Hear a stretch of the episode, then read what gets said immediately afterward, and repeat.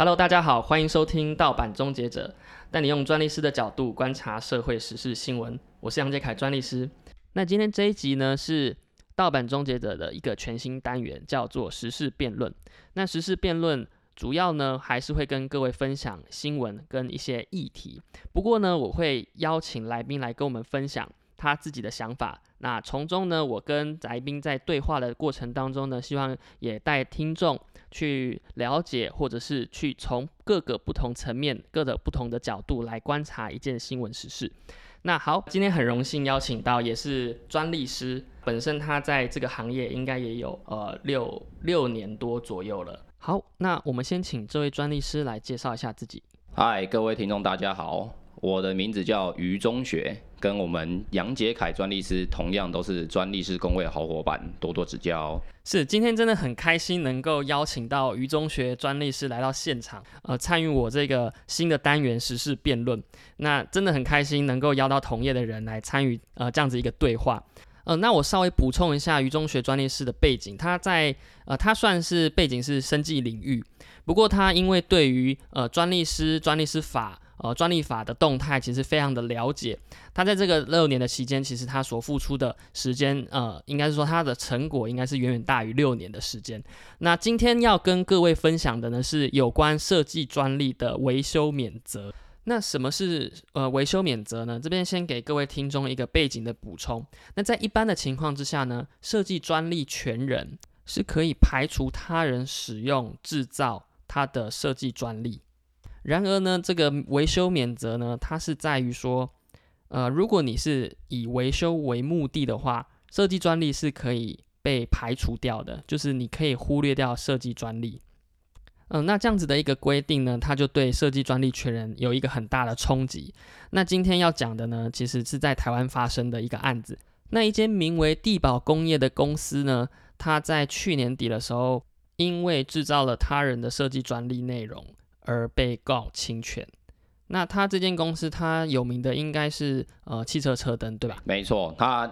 最有名的其实就是他的车灯啊，它算是副厂的车灯，就例如说你买 B N W 或者是买 Benz，你车灯坏了，嗯，那你想要维修这车灯的时候，当然可以原厂。那如果是副厂的话，那其实地保算是现在全球一个最大副厂供应商。OK，所以它发生什么事情在台湾？你可以稍微跟我们说一下，就是这。到底发生什么事情？在台湾为什么吵这么凶？OK，好，那呃，之前杨杰凯专利是其实有带大家稍微聊过一下，就是专利有一个东西叫设计专利，那它就是纯粹保护外观的。那大家都知道哦，车灯呢，它其实会有很多设计专利，原因就是有些车厂他们车灯真的就是设定设设计的很酷炫啊，然后也有很多消费者就是因为车子的外形。或者是车灯的外形，就会喜欢这台车，就会去购买。车子的功能虽然也是考量之一，但是大部分买车的男人都会觉得要够帅才会买嘛。所以设计专利在车子上面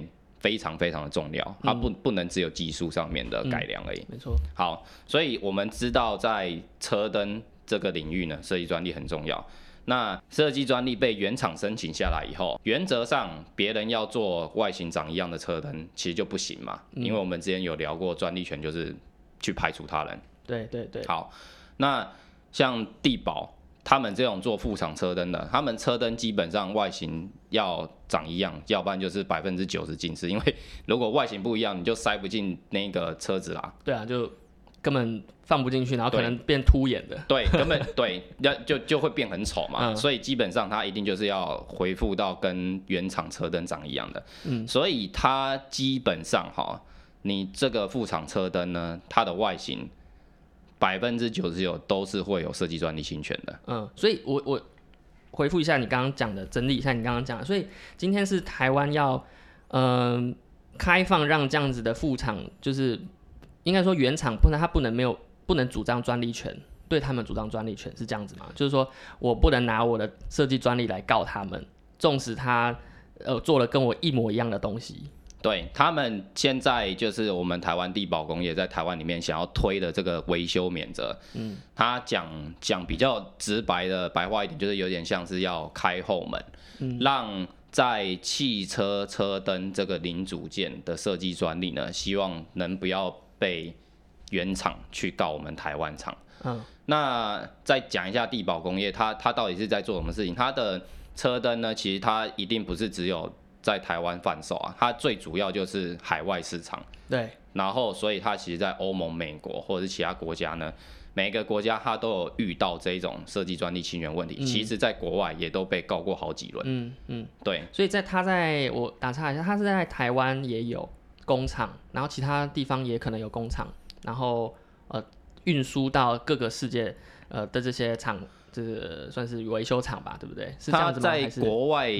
应该不会有工厂，或者是有，但是也只有在可能在这种，我不是很确定啊。但总之呢，至少看起来在台湾是绝对有生产制造，它不是像一些厂，不是像一些公司都是厂商的那个工厂制造工厂在中国那样。嗯，它在台湾确实是有制造，它就是很多是从台湾出口。嗯，那呃，为什么这个新闻被一些专家学者或者是同业的那个？汽车维修同业的人说，会是他们用的词叫核爆级判决。嗯，他其实判赔的金额那时候也没有到很高。哎，这个判决是指说国外的原厂来台湾提告嘛，对不对？来对，没错。地保提告说他侵害了设计专利，然后你说核爆级，他是判多少？他是判三千万，但是重点不是这个金额去说是核弹级，嗯嗯嗯，是。因为设计专利的侵权，你除了赔偿以外呢，最重要的是它让你不能制造。嗯，那你可能制造那些车灯的模具，判决书里面也有说，就是必须要销毁。所以那很伤哎，很伤。所以为什么会被说核弹级？原因是因为地保他们以前在国外一直被告，但是其实大家都没有去关心到这件事情，因为那就是他们在国外被告嘛，然后也不会去认知到这件事情。对。可是为什么在台湾？然后判赔金额三千万，三千万虽然听起来高，但是其实在一一种大型产业里面，三千万是一个小金额。对，其实应该不多。对，不多。可是为什么这样子的金额会在台湾引起这么轩然大波？就是因为它主要它背后的呃结果是，对，它连制造都不能制造，所以说。你今天他们原厂跑来台湾告的时候，我在台湾不能制造，我就等于是我虽然赔的钱没有很多，可是我最后做不出这些东西，再去国外买这些侵权品。可是我想好奇，就是我想要提供一下我的建意见是说，那为什么这个其实一开始就知道他不能做啦？嗯，为什么还会做这么大？就是说明明就知道他有设计专利，然后但是哎，还是一路做做做做到这个出口。世界各地的这样子大型企业，没错。但是一开始应该就是有设计专利吧？因为我是 突然想到说啊，那怎么不在这个原厂怎么不在一开始就把它告翻呢？对，其实原厂不就说了，原厂在其他国家都把它告翻嘛，但是最后就是反正就一样，就是呃告就大他们可能败诉，然后就赔钱，可是。他们的收入大概在国外应付这些输售成本，那已经算是他们公司内部的成本，他们可能都有编列预算，嗯，所以就是这是他们可以支应的成本。可是你不要让我掐我的源头，让我不能卖，嗯，所以以前呢，大概就是都没有人真的跑来台湾要把制造这个头给掐住，嗯，那这一次被掐住了，所以就在台湾自己的新闻里面爆出来，这样。OK，所以我。呃，我们等下其实可以来做一个有趣的辩论啊，因为其实你刚刚听起来，以你的角色听起来是比较偏向专利权人方的，就是说，哎，当然，你设计专利本来就应该是要拿来排除别人去使用或者是制造嘛。那其实反过来讲，但是对创作其他就是说这个维修的厂商来讲，那他们。是要负担加计的，就是说维修厂对于台湾的经济市场来讲，其实算蛮大宗。那如果呃设计专利，然后去排除这些维修厂，特别是他们是针对维修的话，那这样子其实会对台湾产业造成很大的影响。其实我们等下会呃后面也可以稍微来试着辩论看看，说到底有哪些呃在政策上是可以做调整的。我们知道智慧产权制度它其实是。蛮蛮虚的，就是说无中生有的，就是政策是导向是蛮强烈的。所以如果今天在两个价值之下呢，到底要保护传统产业，就是保护内国内产业，还是说要保护这些呃外商这些原厂？其实我们后面也可以稍微再讨论一下，不然我们就直接来开始好了。可以啊，对啊，对啊。所以你是站在专利权人端的嘛？那我可能就可以扮演说我是地保。啊，然后我说一下为什么我想要就是做这件事情，然后它会对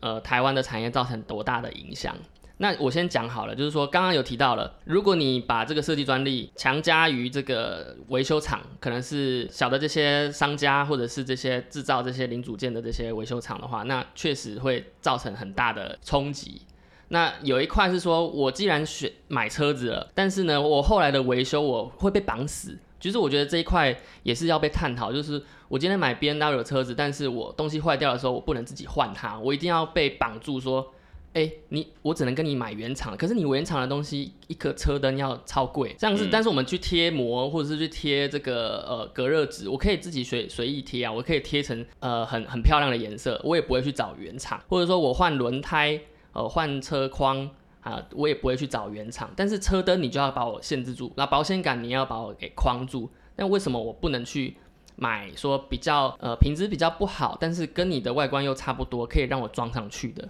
我觉得这一块如果是专利权人的话，会怎么样去去抵，就是反驳这样子的见解？理解好，就是你在谈的出发点哦，其实一直都是呃比较偏向消费者端，就是觉得消费者他有。可以自由选择零组件，然后还原它车子太阳的自由。这个老实说，消费的权益当然很多人都会吵嘛，都会顾嘛。其实台湾就是都会说，就是老子付钱，老子最大这样的感觉。对对对。所以说，现在你的立场都是站在消费者，不能说有错。可是你们偶尔想一想，就是提供商，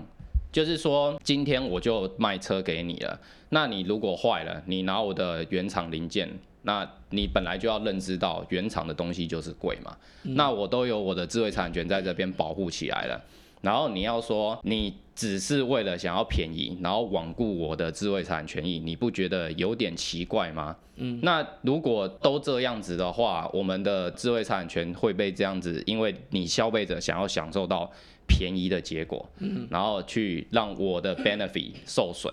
这个。在我们智慧产权专利法好像没有想要这样子去操作嘛，因为我们专利法就是要鼓励产业进步，然后去保护发明人的创作发明。嗯，那我们完全这个立法目的完全没有要去顾你们什么消费者的利益啊。嗯，你们用其他的法律去去诉求我没关系，可是，在智慧产这一块，为了你的便宜，然后让我受损，这个我觉得逻辑不太合理。这样了解，但是我想要再进一步从。整个产业来看，就是说我我们提供的就业机会在台湾其实很多哎，就是说如果我是地保，然后我提供在台湾就业其实很多，它是一个产业链。是。那呃，我非常感谢这个原厂，就是有这么好的设计之外呢，其实它后面带一串，比如说维修的产业，然后或者是提供这些呃车灯的产业，其实在这个地方让一些不同的生意做进来。其实我觉得以整个消费者来讲，我一定是站在消费者端的，就是说消费者有。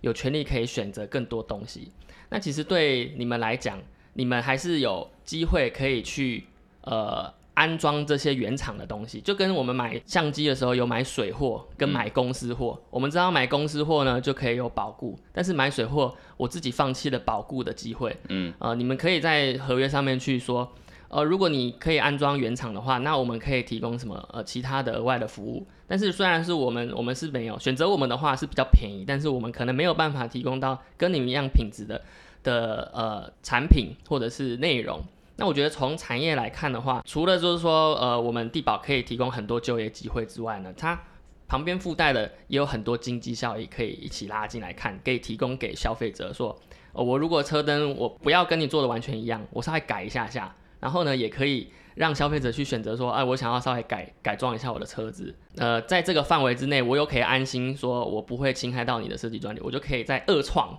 就是 我自己在想到说，我有是不是也可以再二创一下？所以，所以这块的话，我觉得是从整个产业来讲，因为不是只有台湾在炒这件事情，然后那个欧欧盟啊，然后或者是其他的先进国家也都慢慢采取开放，让消费者去选择，呃，他。要选择原厂呢，还是要选择副厂？所以这一块确实，像我现在抽离我这个地保的角色，呃，政策面真的是决定很大的因素，所以就是人民的声音啊，或者是这个呃消费者的角度啊，都会被一起拿出来讨论。所以那刚刚我就会切回来，切回来地方。如果是你刚刚针对我说，对于保护产业这件事情，它可能我们现在没有手边没有数字，嗯，但是我相信这个一定是一个很庞大的产业。那这样子的话，其实对呃以我们台湾的生活环境来讲，提供很多就业这件就就业机会这件事情，你们原厂有办法提供这样子的就业机会？来，我来讲讲。哎、我觉得你讲的很好，但是老实说呢，呃，确实你现在提供这种多就业机会，然后养活这种多家人口，这也是就是推维修免责的这些，例如说地保方这样子，他们很很大的一个诉求理由，就我们要养家活口啊。那你也说的没错，这就是政策抉择嘛。如果我们今天台湾就觉得这些这些家就是要被养起来，那我们不能这么轻易割舍这一块。嗯，那你要做这样政策，好啊，OK 啊，我原厂好啊，我 respect 啊，但是但是我可能以后就没有觉得你们台湾智慧财产权保护很到位，哦那你可能会影响到就是你们呃台湾以后要加入的一些国际贸易协定，或者是我们国外投资人对台湾的看法。嗯，那再来，你一直说保护这产业，那其实，在时代的演进，很多产业都会被淘汰，这就是产业转型嘛。那今天你们就这样一直说要呃保护这个汽车车灯代工业好了，嗯，其实老实说，呃，你们可以来跟我们谈授权啊，虽然我授权金很高，所以你不太想付啊，可是对啊。你们拿着棒子打说，你如果不加入，我就不让你这个。我没不让你做，你就给我钱，我也会给你做啊，是不是？是是是啊是，你们好，那这样子就是你们给一点授权金，然后你们那个副厂车灯价格起来，嗯，你们不要压那么低嘛，你们这样我原厂做什么，对不对？哦你们也抬高一下，那大大家互惠嘛，不是嘛？可以这样子。但是我个人觉得啊，就是好啦，呃，你真的要开这后门，可能会让这个产业转型呢，在台湾就至少在这一块，可能就稍微受阻了，嗯因为你就是比较嗯现状，就是代工业比较强，嗯车车灯这一块，那你。老实讲啊，也是因为台湾不是一个汽车生产大国嘛，我哦们现在国内的品牌现在目前就只有玉龙的那个 Last Gen 嘛，对，所以还有特，还有那个不是特果冻吗？郭郭董郭董的那个，郭董他们跟玉龙做出来的那一个电动车，嗯，就是现在有什么 Model C、Model T 那些，对对对，这这个其实是呃也是从去年底，然后今年才有出现，就是台湾好像因为电动车的演进，台湾可能真的可以开始变成是汽车制造国了。嗯，但以前一直都不是的状态下面的话，可能就会觉得政策面的考量，我们有必要这么保护原厂车厂吗？嗯嗯嗯，了解。所以，可是你刚刚讲说，像台湾开始慢慢转成制造汽车、制造电动车，但是我提另外一个观点是说，像郭董他一定不会在一开始就告其他的他的产呃相同圈子产业里面的这些产业链的人。假设我今天呃马郭董生产的这个新的 Model C 好了，那 Model C 上面当然有很多零组件，它应该也会有下游厂商去提供这个，譬如说车灯好了，那相同的地保也可以生产这个车灯的话，不是也很好吗？大家一起来生产车灯，然后维修的时候，这个消费者也都很满意的说，可以找到原厂之外呢，还可以找到副厂。所以我觉得，呃，虽然说保护创新跟保护产业转型这块是可以谈，但是我觉得在特别是台湾这个产业，在新兴产业这一块，如果有让人让更多人可以进来投入的话，我觉得未尝不是一件好事啊。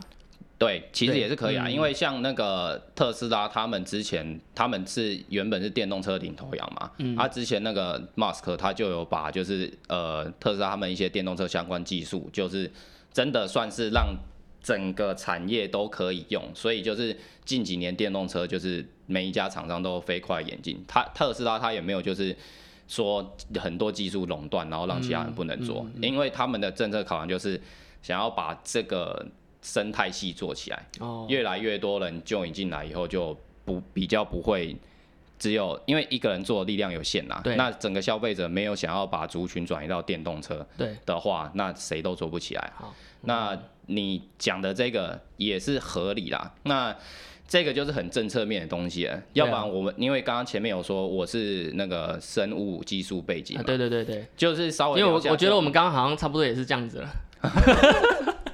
就我们直接是直接开聊，然后也没有做什么准备，把我们自己所学的知识全部投投进来，先稍微再讲一下。然后如果这个可以做更多时间准备的话，其实有好多可以谈的，譬如说像呃不正竞争啊，或者公平交易啊，像这一块什么、很多东西都可以拉进来谈，就是 unfair competition 的观念也可以带进来说，到底是呃专利法的垄断重要呢，还是消费者的这个权益重要呢？还是呢在凌驾这之上的呃国家政策面是更重要的？所以这一块其实可以谈的东西非常的多。那我先稍微再呃 wrap up 下，就是整理一下说目前国外的一些动态。其实欧盟大多数国家都已经呃接受维修免责的这样子规规范，就是说它是可以让消费者去提供呃去选择呃副厂的产品。然后安装在他们的这个车汽车上面，但是这边有一个限制的条件，就是说它是以呃回复外观为主，也就是说它里面的一些机构的元件，假设它有设计专利或者是其他专利，那是不被呃一样是受专利权所保护的。它所呃排除的维修免责所排除的事项只有外观，就是眼睛看得到的内容，眼睛看得到的这个外观才是排除的项目。其他的呢，通通还是依照专利法，所以呃，先稍微这样大概整理一下呃维修免责这件事情。那刚刚呃于中学专利是有提到说他自己本身是生技背景、生医背景的，嗯，那其实，在生医跟专利制度上面也是非常强的连结，所以也可以聊聊看说，呃，台湾在专利还有生医是怎么样去运行在台湾这个。这个地区的可以跟我分享目前概况，就是说，对，嗯，就是呃，讲一个最直接，就是专利它是一个垄断技术的行为嘛。那有时候你这个技术的垄断可能会影响到社会的公众利益，所以说，呃，我们专利法，台湾专利法有明令排除一些就是诊断治疗行为，这个其实就是我们台湾专利法不予专利保护的标的。那其实很多国家也都是这样，因为。如果你就是一些诊断跟治疗行为，让医生去行行使的时候，反而是侵权，他不能做这件事情，那真的是非常怪异啦，就是会让你的民众一些他的受诊断治疗的权利被剥夺。所以虽然诊断治疗它一定有它的基础性存在，但是已经法定排除了。嗯，这个就是政策面考量。对，就是因为要维护公众利益。就今天假设你在呃医院看医生的时候，医生跟你说，哎，等下下，我这个。治疗方法没有，还没得过授权，是很最新的，最新的美国的一个医疗方法。但是，诶，如果你要操作这个方法的话，可能要先得到美国原厂的同意，然后美国原厂给你发这个信啊，来来回回 argue 一遍，然后你还有半个小时，你死了，已经死了，你已经死了。对对对，所以呃，二十四条专利法二十四条就特别明定说，人类或动物的诊断、治疗或外科手术方法。是不予发明专利的，它是直接列出来的。这从刚开始立法的时候就已经有这条的规定了啦，对没错，对吧？对，是的，是的。所以连动物也不行。对啊，就是台湾觉得动物是应该也要被这样纳进来的，诊动物的诊断治疗方案也是要被法定不予专利。可是会不会有其他国家是只有人类？然后不管动物，这因为这都是我们讲的智慧财产权，它是一个无中生有嘛，所以你政策要变什么样的形状，就是大家各国各国考量。像美国他们就没有去限定诊断治疗方法不能去申请专利，嗯嗯，你还是可以申请，可是只是后面在实际操作的时候，可能会有一些像维修免责这样的东西，就是有个后门可以开，但是你不会让你一开始不能申请，嗯嗯，台湾是直接一开始就不能申请。哦。这整个的呃，应该说整个文化性或者是整个经济制度上面本来本质上的差异，因为美国可能本来就是一个呃很资本主义的代表，对，代表国家就是你就是强的话，你什么都可以，你什么都可以做。然后台湾是会稍微比较有一些社会主义进来，哦，是对，没错。然后要不然再讲一下，就是呃，例如说像印度啦。像我们刚刚聊的是诊断治疗的方法，但是其实药药这个物品一直在各国都可以有专利权保护，所以其实台湾你用一些药没有得到原厂授权的话，也是一样嘛，你就是做了就侵权嘛。对。那在印度呢，他们有他们自己政策面考量，就会觉得说他们的人均国民水平可能买不起原厂药比较贵，嗯，那他们就让自己在印度里面的学名药厂可以。疯狂的制作原厂要一样的东西，然后专利权就是让保护他们这些选民药厂。应该说不能说保护这些选民药厂，是让原厂药可以落地化啦。对，原厂药厂他们就无法去去排除这些选民药厂做跟他们一样的药。对，那这样子没得赚啊。就是原厂药没得赚，嗯然后呃学名药厂就赚赚少少，然后印度人都很棒，他们都可以买到最便宜的药。哦，他们的政策考量就是因为他们自己的制药业就是还在发展。还在发展，所以他们的考量就是我没有必要为了我我们的国民健康，然后去保护你们这些原厂。哦，那台湾的呢？台湾台湾台湾就是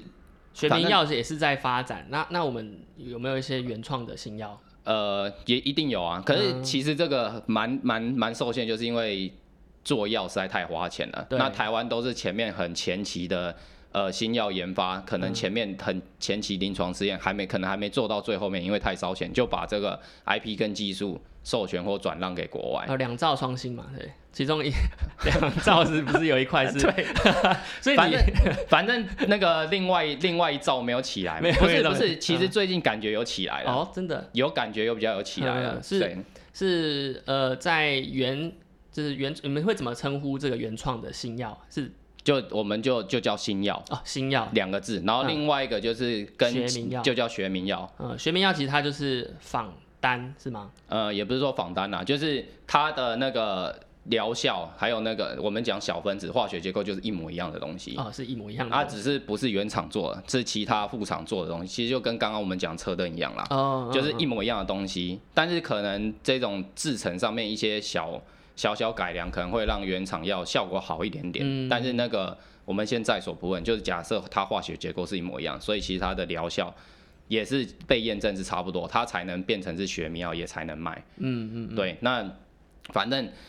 像印度他们就是为了国民健康，他们就就是大开后门，让别人可以狂做学名药。好他们政策要这样做，那是他们选择。那我们台湾的车灯要这样子做吗？如果我们真的要顾这么多产业的家庭的话，好啦，也不是不行啦，嗯后果自负。其他外国厂商怎么看我们台湾，对，就算了。对对对，也是一个趋势吧。因为我自己所看到的是，很多国家都慢慢跟进，美国应该是很晚很晚，应该是不太会想要跟进这件事情，因为美国就是一个很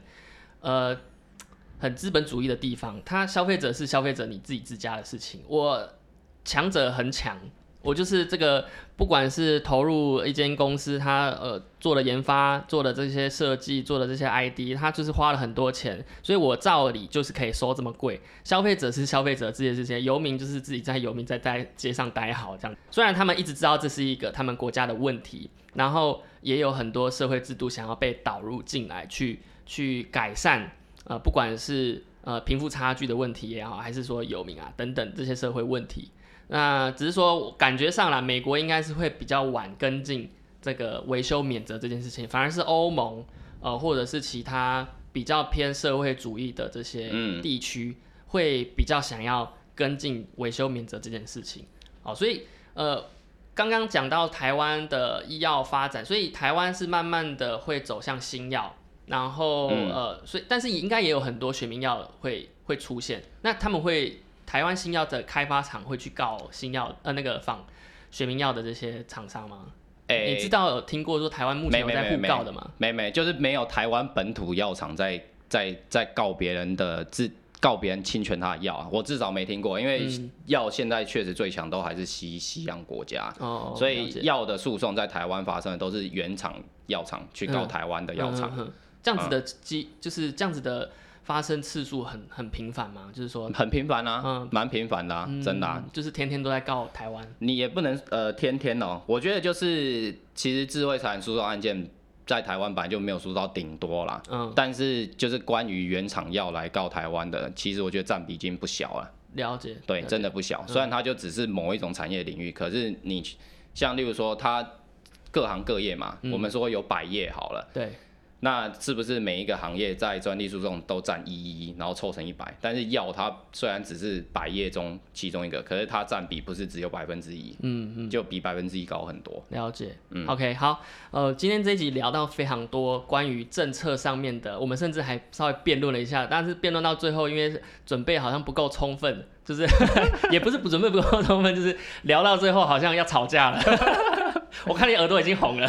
哦，那可能是因为缺氧然后 因为缺氧是，然后我刚刚也在讲到说，哎、呃，再再来硬凹一下好了。对，所以其实这个议题啊，它确实是蛮呃值得被讨论，特别是我们身处的地区就在台湾，那呃国外进来的东西是国外的，那当然我们身为就是台湾人，在这个地方确实会有一些偏心，呃或者说稍微保护一下，这个都无可厚非啦。然后呃不过因为智慧财产权制度本身的特特质，那导致说在这样子的一个制度导入到底是好的还是不好的，其实没有人可以看得准，那可能要更多的呃数据的研究啊，或者是说更多的这个呃学者投入去。去想说，到底还有没有什么其他的折中方案是要开放到什么程度？确实都还有值得被讨论的，但这个是还在还在立法、还在修法当中啊，还没有目前目前还没有一个定论。那呃也开过很多研讨会在讨论，如果有兴趣的听众也可以去关注维修免责的议题。好的，那今天这一集的盗版终结者就到这边。那如果你喜欢我的节目的话，欢迎在底下留言五星评论，分享给你的好朋友。那喜欢我的节目的朋友们，也可以在 Instagram 上面搜寻，或者是在 Facebook 上面搜寻“盗版终结者”，就可以第一手得知我的最新动态。本集的节目就到这边，我是杨杰凯专利师，我们下次见。